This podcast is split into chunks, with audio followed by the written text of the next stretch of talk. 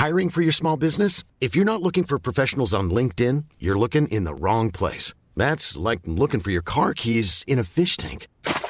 LinkedIn helps you hire professionals you can't find anywhere else, even those who aren't actively searching for a new job but might be open to the perfect role. In a given month, over 70% of LinkedIn users don't even visit other leading job sites. So start looking in the right place. With LinkedIn, you can hire professionals like a professional. Post your free job on linkedin.com slash people today. Hola, soy Melisa Moreno y estás escuchando un nuevo episodio del podcast literario en el que conversé con el artista Bosco Sodi sobre su primer libro en cuarentena. Recuerda que nos encuentras en Spotify, Apple Music o en la plataforma de tu preferencia. Te invito a seguirnos y comentarnos en todas nuestras redes sociales. Arroba Heraldo de México en Twitter, arroba Heraldo de México en Instagram y Heraldo de México en Facebook. ¿Quién dijo que la literatura es aburrida? Cambiar esa idea será nuestra misión. El podcast literario te acerca al mundo de los libros, de quienes los hacen y llevan hasta ti.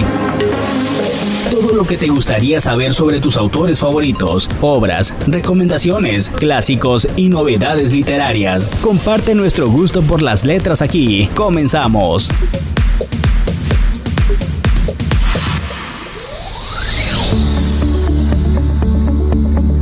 Bienvenidos a El Podcast Literario. Hoy hablamos con Bosco Sodi, quien es conocido por sus pinturas a gran escala, de colores vivos y rica textura. Sodi se centra en la exploración material, el gesto creativo y la conexión espiritual entre el artista y su trabajo. Sodi busca trascender las barreras conceptuales. El trabajo en sí mismo se convierte en un recuerdo y una reliquia simbólica de la conversación del artista con la materia prima que trajo la pintura a la creación. Después de exitosas exposiciones realizadas en Alemania, Estados Unidos, España, México y muchas otras partes del mundo, Sodi debuta en el mundo editorial con En Cuarentena, editado por Dharma Books.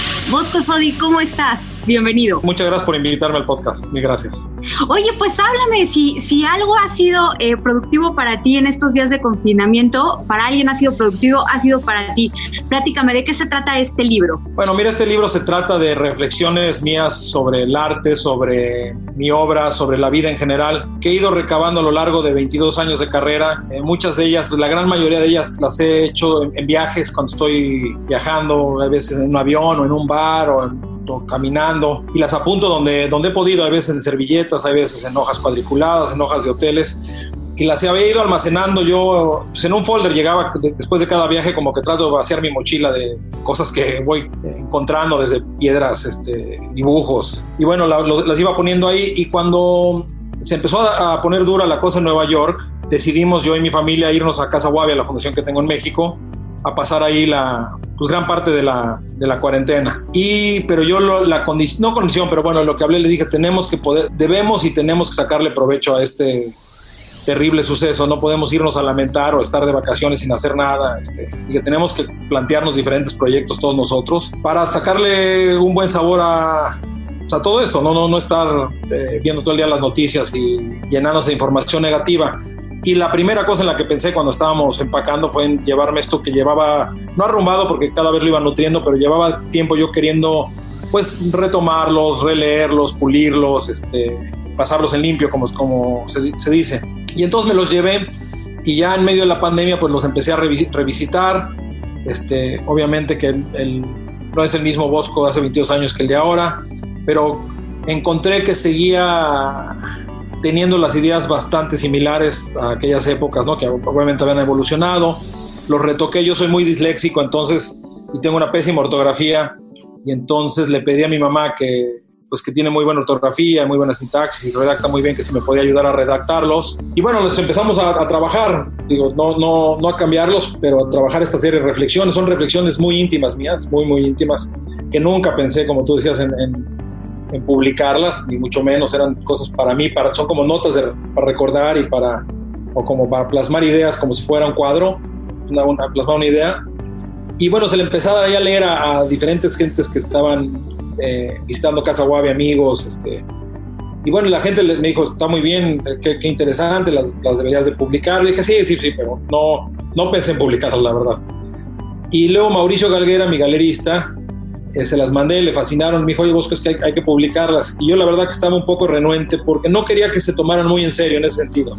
Son simplemente reflexiones mías, no trata de ser una tesis, no trata de, de crear un, canon o un, dogma, si son simplemente pensamientos míos que muy, puedes uno estar de acuerdo en unos, en otros no. Y él se los mandó a los de Dharma y los de Dharma eh, se ilusionaron con el proyecto, ¿no? me hablaron conmigo y bueno, a final de cuentas eh, acepté, digo, no, tampoco había que hacerse este, del rogar, ¿no? Es un, es, un, hecho bonito, ha sido una experiencia muy interesante porque pues, nunca, obviamente, como tú dices, no, no tenía pensado escribir un libro ni nunca había escrito un libro, entonces eh, fue interesante también y un aprendizaje este de ir y venir con el editor, los cambios, las eh, correcciones de estilo, etcétera. Pero mi única condición con ellos fue, yo dije, quiero hacer algo muy simple, un libro pequeñito, un libro simple, un libro que lo, hablas, limpio. lo en, limpio, que lo abras en cualquier página y lo disfrutes, que sea un poquito, digo, obviamente ni, ni cercanamente, pero uno de mis objetivos en la vida que nunca he logrado cumplir es acabar de leer el Ulises de James Joyce. Nunca he Bueno. Pero bueno, pero me lo he planteado, así como la gente que, que, quiere dejar de fumar y nunca deja fumar, cada año digo, esta vez sí lo voy a acabar. Pero lo que acabo haciendo, ciertamente, es que lo voy abriendo en diferentes páginas. Es tan bello que abro de repente una página y leo tres páginas, ¿me, ¿me entiendes? No. Entonces quería hacer un libro así que no tuviera que, no tuviera que tener una línea así. Un orden un orden, sino que lo puedes abrir en cualquier momento y encontrar un pensamiento y luego irte tres páginas atrás. Eh, y muy sencillo. Y bueno, soy un, un gran fan de la cultura japonesa, entonces también quise hacerlo como haikus, como que tuviera este ritmo muy preciso, cuatro párrafos y, dejar una idea eh, que uno tenga que buscarla y, adentrarse en ella e interpretarla, muy parecido también a cuando alguien ve una de mis obras.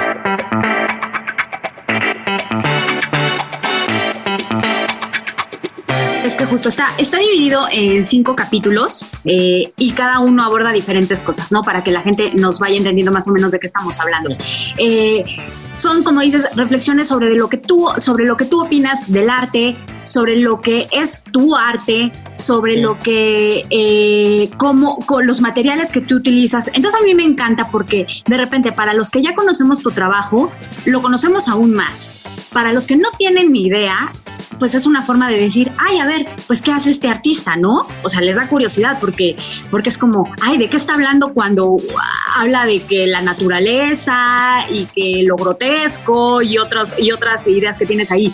Pero también esta cosa de que hablas de de repente de estas reflexiones de cómo el arte debe funcionar eh, para reflexionar, creo que ahorita viene mucho al caso, sobre todo eh, en este momento de reflexión en el que estamos todos. Háblame un poquito de esto, de cómo el arte debe de hacernos sentir. ¿A qué te refieres con esto? Bueno, yo creo que, creo que eh, I'm Sandra, and I'm just the professional your small business was looking for. But you didn't hire me because you didn't use LinkedIn jobs. LinkedIn has professionals you can't find anywhere else, including those who aren't actively looking for a new job but might be open to the perfect role, like me. In a given month, over 70% of LinkedIn users don't visit other leading job sites. So if you're not looking on LinkedIn, you'll miss out on great candidates like Sandra. Start hiring professionals like a professional. Post your free job on linkedin.com/people today. There's never been a faster or easier way to start your weight loss journey than with PlushCare. PlushCare accepts most insurance plans and gives you online access to board-certified physicians who can prescribe FDA-approved weight loss medications like Wigovi and Zepbound for those who qualify. Take charge of your health and speak with a board-certified physician about a weight loss plan that's right for you. Get started today at plushcare.com slash weight loss. That's plushcare.com slash weight loss. plushcare.com slash weight loss. En eso todos estamos de acuerdo y todos nos hemos dado cuenta después de esta pandemia en que nos habíamos ya desconectado totalmente del, del, de la naturaleza, de nosotros mismos, de los otros individuos, como que había ya un, un, una reclusión voluntaria de cada quien en su teléfono, en los electrónicos, en, en esta parte carnal de la vida, esta parte sensorial de la vida. Y, y, y yo creo y, y me gusta pensar que el arte tiene que ser uno, una herramienta para reconectarnos, para conocer mejor nuestro universo, conocernos mejor a nosotros mismos, reencontrarnos, reencontrar a, a otros seres humanos, conocer mejor a otros seres humanos, como retomar esta sensibilidad que, pues, que fue característica por mucho tiempo del ser humano y que creo que se perdió y creo que nos hemos dado cuenta ahora, ¿no? Ahora cuando alguien está en una cuarentena, pues cómo se extrañan los amigos, cómo se extrañan los familiares, cómo se extraña una caminada por el bosque este, o una simple caminada. Creo que si hay algo positivo que se va a poder sacar de todo esto es que marca una pauta para sentarnos todos los seres humanos, volver a analizar todo lo que se estaba haciendo mal y, cambiarlo. Y creo que el arte tiene que darte eso, esta parte de ver una obra o, no, solo el arte plástico, ¿no? o, ir un, un bello concierto o una buena pieza de jazz o, sea, o, ver una buena película o, o, leer un bello libro. Son cosas que te ayudan a reconectarte, a conocerte a ti mismo, a conocer el universo y, en la medida que logremos conocer más este universo, pues lo vamos a poder cambiar más fácilmente. Oye, Osco, además miente el que no el que diga que en esta cuarentena no se ha metido o que no le ha ayudado el arte para sobrellevarla, ¿no? Yo creo que todos hemos dicho, ay, por favor, un, un, un concierto en streaming o un libro o quien no ha... Sí. Yo creo que eso lo, lo platicaba ayer en una entrevista.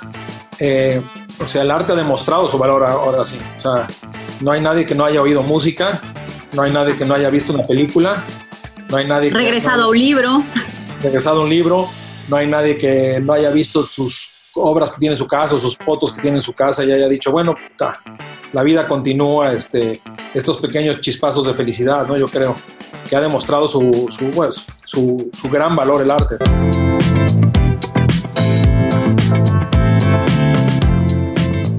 Oye, Bosco, tú en este libro lo inicias diciendo a quien corresponda, pero ¿a quién va dirigido?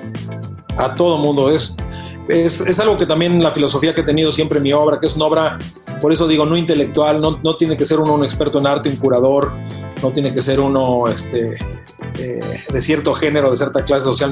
Mi, obra trata por eso de, acercarse lo más posible a la naturaleza, porque una puesta de sol no, no respeta nada, ¿me entiendes o no? Una puesta de sol es bella porque nos gusta y está. Y es lo que se trataba este libro, por eso pongo a quien corresponda, porque trato de hacerlo muy democrático, muy, muy este, muy abierto, no quería que fuera, digo, obviamente no iba a poner esa dedicatoria hacia el mundo del arte, pero que no quería que pensara que iba, dirigido al mundo del arte, no quería que pensara que fuera, iba dirigido a los intelectuales, yo quería que fuera dirigido a cualquier persona, que cualquier persona se sentara o se lo encontrara o en una, sala de espera de un dentista lo, lo, viera y pudiera leerlo y disfrutarlo sin decir, bueno, es que no, no estoy preparado para esto, este, no tengo el conocimiento para esto, simplemente pequeños reflexiones muy sencillas, creo que muy fácil de entender, con las cuales uno puede estar de acuerdo o las puede analizar de una manera o de diferente manera. Y, quiero hacer hincapié en esa parte que dices, ¿eh? para quien está escuchando este podcast y no conozca tu obra, es un gran acercamiento para ella y creo que genera esa curiosidad de decir, hmm, ¿de qué está hablando? Y correr a, Google o correr a este, sí, pues a Google y decir, a ver, de, cuáles son sus obras y la verdad es que se van a sorprender. Oye, otra cosa que tú mencionas en el libro es que dices que el primer compromiso del artista es consigo mismo y después... Bueno, yo creo que la manera de, de tener un arte real, pues es, comprometerte contigo mismo y ser honesto contigo mismo. Si tú, si tú te dedicas a, copiar o te dedicas a hacer cosas en las que no crees, pues no van a tener ninguna validez. Yo creo que el primer compromiso del artista es ser sincero con consigo mismo, pero después es llevar su obra al espectador y, que deje algo positivo en el espectador. No tiene que ser positivo simplemente de... Hay, obra muy fuerte, que también es muy válida, pero positivo me refiero en que hay una reflexión, que hay una introspección, que, en que en que sea la chispa para un pensamiento, para una idea. Oye, yo tengo una gran curiosidad. ¿Hay una diferencia para ti entre enfrentarte a la hoja en blanco eh, a enfrentarte, bueno, no sé, en el lienzo o en los materiales, así en, en crudo? No, porque generalmente cuando, cuando escribo ya tengo la idea muy clara digo, puedo, puedo luego variar y tachonear algunas cosas y todo esto, pero como que la idea está muy clara. En, el, en la parte de mi obra al revés, no, no sé cuál va a ser el final, no tengo la menor idea. Entonces hay mucho más este, azar, mucho más eh, accidente que en, que en en, escribir, en este caso, estas reflexiones. No sé si algún día, eh, digo, cosa que no tengo pensado hacer, pero si me pidieran hacer un guion, igual sería igual de abstracto que, porque no tendría ni idea cómo empezarlo ni, ni de qué se trataría. Pero en este caso, son ideas que de repente yo, yo lo, si te fijas, eh, titulo mucho mis exposiciones con títulos de discos o de o títulos absurdos, porque no quiero que la gente se relacione, tenga una idea de pensar, ah, bueno, es que habla de tal cosa, ah, sí, cierto, es que la obra, porque entonces la gente eh, se puede volver muy floja. En este caso me, me, gusta decir un poco que, hablando del disco de Pink Floyd, de A Momentary Lap of Reason, son momentary lapse of reason que me surgen de repente, hay veces en un, en un camión, hay veces en un avión, hay veces caminando, que digo, este, este, día la tengo que escribir. Y las escribo ahí simplemente o leyendo algo, hay veces leyendo inclusive, eh, no sé, libros que he leído en mi vida que, me han fascinado, que me dan ideas ahí o, de simples deducciones que hago yo. yo no sé, leyendo El otoño del patriarca o Sorbe el griego o, o Renoir mi padre o Elogio a la sombra, todos estos libros que pues te, te de repente dicen eh, cosas que te parecen interesantes y dices, ah, pues sí, fíjate, viendo de esta, desde esta manera, tal, eh, los, se podría aplicar a mi obra así, así, así.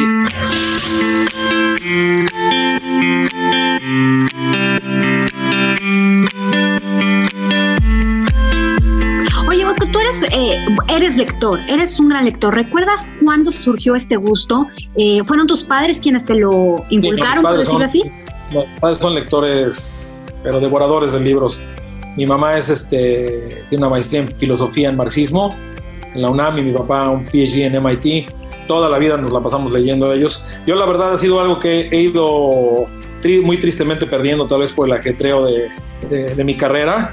Trato de ir de, de, leer lo más que puedo, pero me cuesta más trabajo, la verdad.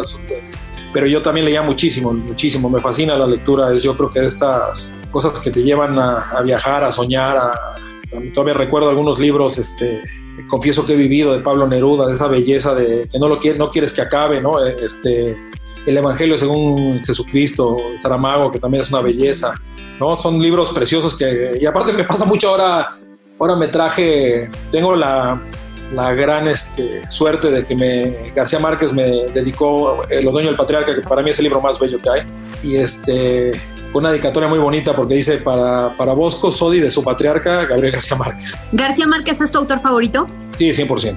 Oye, y dime, ¿qué, qué libro es el que más revisitas eh, cuando quieres alguna respuesta? Bueno, te digo, me fascina, me fascina El otoño el patriarca, pero hay un libro muy bello, no sé si lo has leído, que se llama Renoir, mi padre. Sí. Que lo escribió Jean Renoir. Es bellísimo también, que de repente cuando me siento un poco trabado, más en mi carrera o algo así, pues me pongo a leerlo también porque ves toda la historia de su papá, de las dificultades, de, esta parte también complicada que tiene ser artista, ¿no? De estas veces que simplemente las cosas no salen o las cosas se complican, echarse para atrás dos pasos y volver para adelante, Oye, finalmente, Bosco, recomiéndanos un, un, par de libros acerca de artistas, ya sea eh, de sus vidas o, o, lo que tú quieras, pero que tengan que ver con artistas. Bueno, hay, que leer el, Renoir, mi padre, de Jean Renoir, que es de los libros más bellos que hay, que es un elogio a la paternidad, pero también habla de toda la, obra de Renoir. Este, hay un libro que se llama El Zen en el tiro con arco, que no es, no es, sobre arte, pero habla de cómo el proceso en, en, la parte de la creación es muy más importante que el resultado final. Este, el de Gauguin también es muy bueno, se llama El diario de un salvaje, creo, no me acuerdo cómo se llama el de Renoir, el de, perdón, el de Gauguin, que es precioso cuando se va a las Islas Polinesias, también es precioso. Pues fíjate, yo creo que son los que más, los que he leído de artistas, ¿eh? porque todo lo demás son más como reflexiones de ellos o escritos. Pero la vida, yo creo que he leído el de Gauguin, el, de, el de Renoir, el Zen en el tiro con arco. Se me está yendo alguno. Pues bueno, yo quiero recomendar En cuarentena de Bosco Sodri. Muchas gracias. Editado por Dharma Books. Y la verdad es que, repito, es un libro como, bueno, más bien como tú dijiste, muy sencillo y eh, que va a acercar a tu obra. Y la verdad es que no tiene desperdicio. Además, es una edición muy, muy bonita. Bosco, te quiero agradecer que hayas estado en el, en el podcast literario. A ustedes muchas gracias pues, y espero que estén bien, tanto ustedes como sus familias por allá. Un abrazo. Gracias por escucharnos en el podcast literario. Cada 15 días encontrarás un nuevo capítulo a través de las plataformas de streaming por el Heraldo de México. Estamos en Spotify, Apple Music o en cualquier plataforma de tu preferencia. Recuerda seguirnos y comentarnos en nuestras redes sociales, arroba Heraldo de México en Twitter, el Heraldo de México en Instagram y Heraldo de México en Facebook. Yo soy Melisa Moreno y estoy en arroba melisototota. Nos escuchamos la siguiente.